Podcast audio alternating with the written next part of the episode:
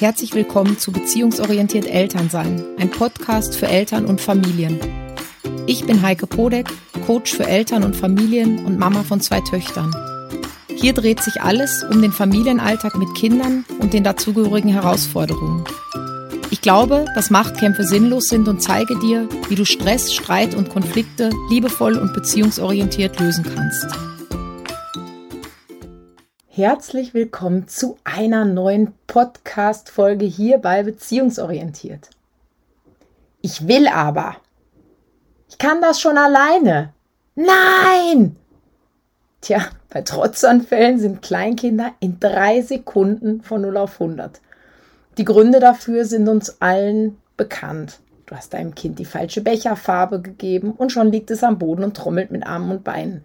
Oder dein Kind will den Zip der Jacke alleine zumachen und du hast es gerade fürchterlich eilig, weil du los musst zur Arbeit. Es macht sich steif und lässt sich überhaupt nicht anziehen. Dein Kind will noch weiter spielen, anstatt ins Bett zu gehen und wirft wütend das Spielauto durchs Wohnzimmer. Ja, und wenn dein Kind jetzt zwischen zwei und ungefähr vier Jahre alt ist und dir diese Situationen bekannt vorkommen, dann kann ich dir nur sagen, herzlich willkommen in der Trotzphase. Die sogenannte Trotzphase ist eine natürliche Entwicklung innerhalb der Autonomieentwicklung von zwei- bis dreijährigen Kindern, in der sie sich aus der kompletten Abhängigkeit ihrer Eltern befreien und sich zu einem unabhängigen Individuum entwickeln. Ja, das heißt, die werden kleine selbstständige Persönlichkeiten. Der Beginn dieser Phase macht sich meist dadurch bemerkbar, dass Kinder die Hilfe ihrer Eltern oder anderer Bezugspersonen deutlich abwerten. Das ist dann dieses klassische, ich kann das alleine, selber machen, geh weg. Deshalb ist die Bezeichnung Autonomiephase eigentlich sinnvoller als Trotzphase, weil Trotz eben auch so eine negative Bewertung enthält, die einfach in dieser Zeit völlig fehl am Platze ist, weil es geht dann nicht darum, dass dein Kind da irgendwas bös macht oder zum Trotz macht, sondern es geht eben wirklich ganz viel um Autonomie. Darüber hinaus zeigen Kinder ihre täglichen Frustrationen über Dinge, die sie noch nicht können, darüber nicht verstanden zu werden, darüber was nicht zu dürfen, was sie halt unbedingt wollen, mit heftigen Wutanfällen. Und genau diese Wut ist das zentrale Gefühl eines Kindes, das sich in der Autonomiephase befindet. Das heißt, äußerlich und innerlich steht dein Kind in dieser Zeit unter Hochspannung. Und die Tränen und das Gebrüll und dieses Hauen und um sich schmeißen und werfen, all das ist ein Ventil, um diese Spannung, die da auftritt, diese Hochspannung im Grunde auszuhalten. Früher war man der Ansicht, dass man das Verhalten, was die Kinder da zeigen, keinesfalls durchgehen lassen darf. Das heißt, man sprach davon, dass Kinder mit diesen Anfällen bewusst Grenzen austesten wollen. Und um denen natürlich entgegenzuwirken, weil das geht ja nicht, wurde zu Konsequenz und Autorität geraten. Mm, einige Zeit später ging man dann dazu über, diese Anfälle bewusst zu ignorieren. Ja, das heißt im Grunde mit Nichtbeachtung oder eben auch mit Auszeiten zu bestrafen. Das heißt, dieses entweder ich schaue gar nicht hin und ich gehe einfach weg und ignoriere es wirklich oder ähm, es wurde gesagt, pass auf, du gehst jetzt in dein Zimmer oder du setzt dich auf diesen Stuhl, bis du dich beruhigt hast und wenn du fertig bist mit deiner Wut, dann kannst du wieder zurückkommen. Mittlerweile jedoch wurde erkannt, dass die Autonomiephase einen ganz wichtigen Schritt in der Entwicklung von Kindern kennzeichnet. Denn gerade in dieser Phase ist es so, dass viele Eltern denken, na ja, es ist halt eine Phase, es ist ja nur eine Phase und diese Phase geht auch wieder vorbei. Tatsächlich ist es aber viel mehr als das, weil gerade in diesem Alter, also so zwischen zwei und vier Jahren, wird bei vielen Kindern ein Grundstein gelegt. Und zwar ein Grundstein dafür, wie sie später mit Emotionen, wie sie später mit Frust und wie sie später mit Konflikten umgehen. Natürlich kann man das immer noch anpassen, aber wie gesagt, es geht ein bisschen hier um diesen Grundstein, der gelegt wird. Und deshalb ist es gerade in diesem Alter, in dieser Zeit, in dieser Phase ganz wichtig, als Eltern da zu sein, sein Kind zu begleiten, sein Kind zu unterstützen und nicht nur auszuhalten und zu warten, bis diese Phase endlich vorbei ist. Du siehst also, es ist aus mehreren Gründen wichtig, dein Kind gut durch diese Phase, durch die Autonomiephase zu begleiten und dein Kind eben in dieser Wut zu unterstützen. Und zwar zum einen ist es ganz wichtig für einen stabilen Umgang mit Frust und Aggression. Denn dein Kind ist alleine völlig überfordert damit, diesen immensen Frust, der da kommt und diese heftige Wut, die es oft noch gar nicht einordnen kann, auszuhalten. Fakt ist aber, es muss das lernen, wenn es in unserer Gesellschaft bestehen will, früher oder später. Ja, also jetzt in dem Alter muss es das natürlich noch nicht kennen können, aber irgendwann muss es das lernen. Denn wenn es zum Beispiel in der Schule jedes Mal, wenn es Frust hat, sich auf den Boden schmeißt oder die ganzen Bücher und Hefte im Klassenzimmer wild durcheinander schmeißt, auf den Lehrer losgeht, wird das zu Problemen führen. Das heißt, eine gute Frustrationstoleranz hilft deinem Kind dabei, mit Niederlagen, mit Enttäuschung oder auch mit unerfüllten Wünschen umzugehen. Das heißt, es lernt irgendwann in der Schule, weil ich das Beispiel gerade hatte, viel eher an Aufgaben dran zu bleiben, weil es eben weiß, dass es sich lohnt, weiterzumachen, dass man sein Ziel irgendwann erreicht, auch wenn dazwischen vielleicht Schwierigkeiten auftauchen, auch wenn dazwischen mal ein bisschen Frust da ist. Und das ist auch fürs spätere Berufsleben ganz wichtig. Und genau diesen Grundstein legst du eben in der sogenannten Autonomiephase und kannst hier dein Kind super positiv unterstützen dabei. Genau, der zweite Grund, warum es wichtig ist, dein Kind zu begleiten, ist, das richtige Maß an Wut ist wichtig. Kinder, die nie lernen, ihre Wut angemessen rauszulassen, neigen oft dazu, später Depressionen zu bekommen oder die Wut in den Körper zu leiten. Das heißt, die werden sehr traurig, die wissen nicht, wohin damit und fressen es quasi in sich rein. Und das führt nicht selten zu sogenannten psychosomatischen Beschwerden. Das hast wahrscheinlich schon mal gehört. Das sind oft so Kopf- oder Bauchschmerzen, die sich dann beim Kind äußern oder später beim Erwachsenen äußern, wo es keinen so richtig medizinischen Grund für gibt. Sprich, diese Kinder können ihren Ärger gar nicht richtig nutzen, auch nicht positiv nutzen, weil sie nicht spüren, dass vielleicht jemand über ihre Grenzen gegangen ist, dass für sie die Situation nicht passend war und sie können eben auch nichts daran ändern. Also deshalb ist es so wichtig, sie an die Hand zu nehmen, damit sie lernen, ein gutes Maß, ein gutes Gespür dafür zu kriegen und auch Alternativen zu lernen, wie man eben seine Wut rauslassen kann auf andere Art und Weise, ja, damit die sich einfach nicht im Körper verfestigt. Der dritte Grund, warum ähm, es wichtig ist, dein Kind zu begleiten und zu unterstützen, ist, Kinder finden alleine nicht aus dem Problem heraus.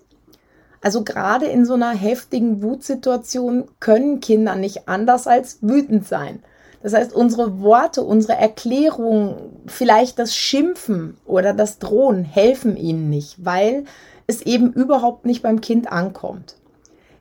Und gerade wenn du dann vielleicht auch noch Konsequenzen versuchst zu setzen, so dieses klassische, wenn du jetzt nicht aufhörst, dann darfst du XY nicht mehr machen oder sowas ähnliches, das führt dann dazu, dass unsere Kinder noch mehr in die Zwickmühle gedrängt werden und dann automatisiert versuchen, aus Angst irgendwas abzuspulen, was du als Mama oder du als Papa gerade von ihm verlangst. Und so passiert kein Lernen. Und so finden sie keine Lösung, um mit dem Ärger umzugehen oder die Situation zu klären. Ja, das ist dem Kind in der Situation natürlich nicht möglich. Ja, und wie du vielleicht siehst, ähm, hat diese Phase es wirklich in sich. Und vielleicht verstehst du jetzt schon ein bisschen besser, warum ich eben nichts davon halte, wenn Eltern sagen, ach, da muss man durch, das geht schon wieder vorbei, die Phase, ach ja, pff, ja. Ja, das tut es. Die Frage ist nur, welchen Preis zahlst du und welchen Preis zahlt dein Kind dafür, wenn du so redest? Wir wollen aber heute noch drüber sprechen, was du tun kannst, um dein Kind bestmöglich in dieser Zeit zu unterstützen. Und deshalb bekommst du jetzt von mir meine wichtigsten Erste-Hilfe-Tipps direkt an die Hand. Der erste Tipp von mir, nimm die Wut nicht persönlich. Denn gerade wenn dein Kind sich darüber ärgert, dass du zum Beispiel Nein gesagt hast, was zu irgendwas, was es unbedingt haben wollte, und es dir vielleicht ein blöde Mama oder blöder Papa entgegengeschmettert, passiert es schnell, dass uns diese Worte kränken. Gerade auch, weil wir ja nicht Nein sagen, um unser Kind zu ärgern, sondern weil wir eigentlich ja das Beste wollen. Also wir haben ja irgendeine positive Absicht dahinter. Doch glaub mir, dein Kind ärgert sich eben einfach über dieses Nein und darüber, dass sein Wunsch nicht erfüllt wird. Und wenn es dich dann beleidigt, ist das einfach seine aktuell beste Strategie, um diesen Ärger loszuwerden. Im Grunde also ganz schön super, weil es hat für sich schon eine Möglichkeit gefunden, wie es damit umgehen kann. Auch wenn das jetzt vielleicht für dich nicht so optimal erscheint. Manchmal kann es da sehr hilfreich sein, jemanden zu sagen, dass er blöd ist, dass er deppert ist, dass er unmöglich ist. Das heißt, du kannst dir einfach wirklich sicher sein, dass dein Kind schon dazu in der Lage ist, eine Strategie zu erarbeiten, um diese Wut auf andere Art und Weise rauszulassen. Und es geht nicht persönlich gegen dich. Also sobald diese erste Wut verraucht ist, hat ein Kind dich wieder lieb, alles ist wieder in Ordnung. Ja, das ist, da, da kannst du, da kannst du ganz entspannt sein. Genau. Mein zweiter erste Hilfetipp an dich. Bring dich in einen guten Status, in eine gute Energie, um die Wut begleiten zu können. Niemand von uns kann einen Wutanfall gut begleiten, wenn er selbst gerade genervt ist, gereizt ist oder verärgert ist da bist du deinem Kind eher hinderlich, als dass du es unterstützen kannst. Denn in diesem Gefühlszustand rutscht einfach dann oft ein Schimpfen raus, eine Drohung raus, ein unschönes Wort raus. Und wie er vorhin schon erklärt, verschlimmert das die Situation eher, als dass es sie besser macht. Deshalb ist es wichtig, dass du erstmal in einen zumindest neutralen Zustand kommst. Überleg dir dafür gerne ein paar Strategien, wie dir das gelingt, damit du sie bereits an der Hand hast, wenn du sie brauchst. Tipp Nummer drei, lass dein Kind ausprobieren. Sag vielleicht nicht immer sofort Nein, wenn dein Kind irgendwas ausprobieren will, also im Sinne von selber machen. Ich weiß selbst, dass das manchmal ganz schön herausfordernd sein kann, wenn so ein kleiner Mensch zum Beispiel mit einem Messer hantiert oder den Kletterturm erklimmen will. Ähm, schau einfach drauf, dass die Dinge altersgerecht sind und sichere dich einfach ein bisschen ab. Also jetzt, wenn ich jetzt das Beispiel mit dem Messer nehme, ähm, besorg vielleicht eins, was nicht so scharf ist, ja, mit dem dein Kind einfach schneiden lernen kann. Also zu stumpf ist auch nicht so wirklich sinnvoll, weil da habe ich die Erfahrung gemacht, dass es da oft zu derberen Verletzungen kommt, weil die Kinder so fest andrücken müssen. Aber inzwischen gibt es da echt tolle Kindermesser, mit denen man sich fast nicht schneiden kann. Also da kannst du einfach mal ein bisschen nachsuchen. Oder ähm, ja, wenn ich auf den Kletterturm nochmal zurückkomme, macht euch eine Höhe aus bis zu bis wohin das Klettern für dich in Ordnung ist, ja, weil du vielleicht so eine Hand noch drunter haben kannst, wo du den Popo vom Kind absichern kannst. Aber dieses selber machen und ausprobieren ist für dein Kind so wichtig und stärkt seinen Selbstwert, ja, und das lernt einfach, sich selber gut einzuschätzen. Also deshalb ähm, lass es so gut es geht und so oft es geht ausprobieren. Erste Hilfe-Tipp Nummer vier: Halte den Frust und Ärger gemeinsam mit deinem Kind aus wir neigen noch immer dazu, unsere Kinder wegzuschicken, wie das früher ganz typisch war. Das heißt, dieser Klassiker, geh in dein Zimmer und wenn du dich beruhigt hast, dann kannst du wiederkommen. Und auch wenn das heute weit weniger dramatisch abläuft, erlebe ich noch immer viele Eltern, die teilweise, weil sie eben dieses Schreien und Toben und diese Wutanfälle nicht aushalten oder weil es ihnen auch in der Öffentlichkeit extrem unangenehm ist oder weil sie sich sehr hilflos fühlen, weil sie wirklich nicht wissen, wie sie es abstellen können, das Kind ignorieren oder alleine lassen. Und es ist viel schlimmer, dein Kind mit diesem Gefühl sich selbst zu überlassen, als nicht zu wissen, was du tun kannst. Das heißt, im Notfall bleibst du einfach bei deinem Kind, nimmst es in den Arm, wenn es das mag, ja, wenn es das nicht mag, bleibst ein bisschen auf Abstand und hältst die Wut mit ihm gemeinsam aus mein letzter Tipp Nummer 5, erste Hilfe-Tipp ist Humor hilft. Und damit meine ich, nimm nicht immer alles zu ernst. Und Achtung, ich meine jetzt überhaupt nicht, dass du dich über dein Kind lustig machen sollst. Und ich meine auch nicht, dass dieses Thema und das Begleiten deines Kindes vielleicht doch nicht so wichtig sind, dass man da einfach irgendwie, oh ja, kann man ja eh einen Spaß draus machen. Ähm, aber manchmal ist es einfach hilfreich, dem Ganzen die Spitze oder das Drama zu nehmen. Wenn dein Kind also mal wieder wegläuft, weil es sich so überhaupt nicht die Windel wechseln lassen will, dann renne hinterher, ja, und, und du kannst vielleicht sowas sagen, ach so, du willst schauen, ob ich dich einfangen kann, dann warte, ich pack dich. Und wenn ich dich hab, dann kitzel ich dich und dann schnapp ich mir die Windel. Das heißt, es geht einfach drum, diese Situation, in diese Situation manchmal Leichtigkeit reinzubringen. Das meine ich mit Humor hilft, ja. Denn auf diese Weise wird dein Kind viel eher kompromissbereit sein. Sein Bedürfnis nach Spiel und Spaß und deines nach Gesundheit und Hygiene kriegt ihr nämlich so unter einen Hut. Und das ist ganz wichtig.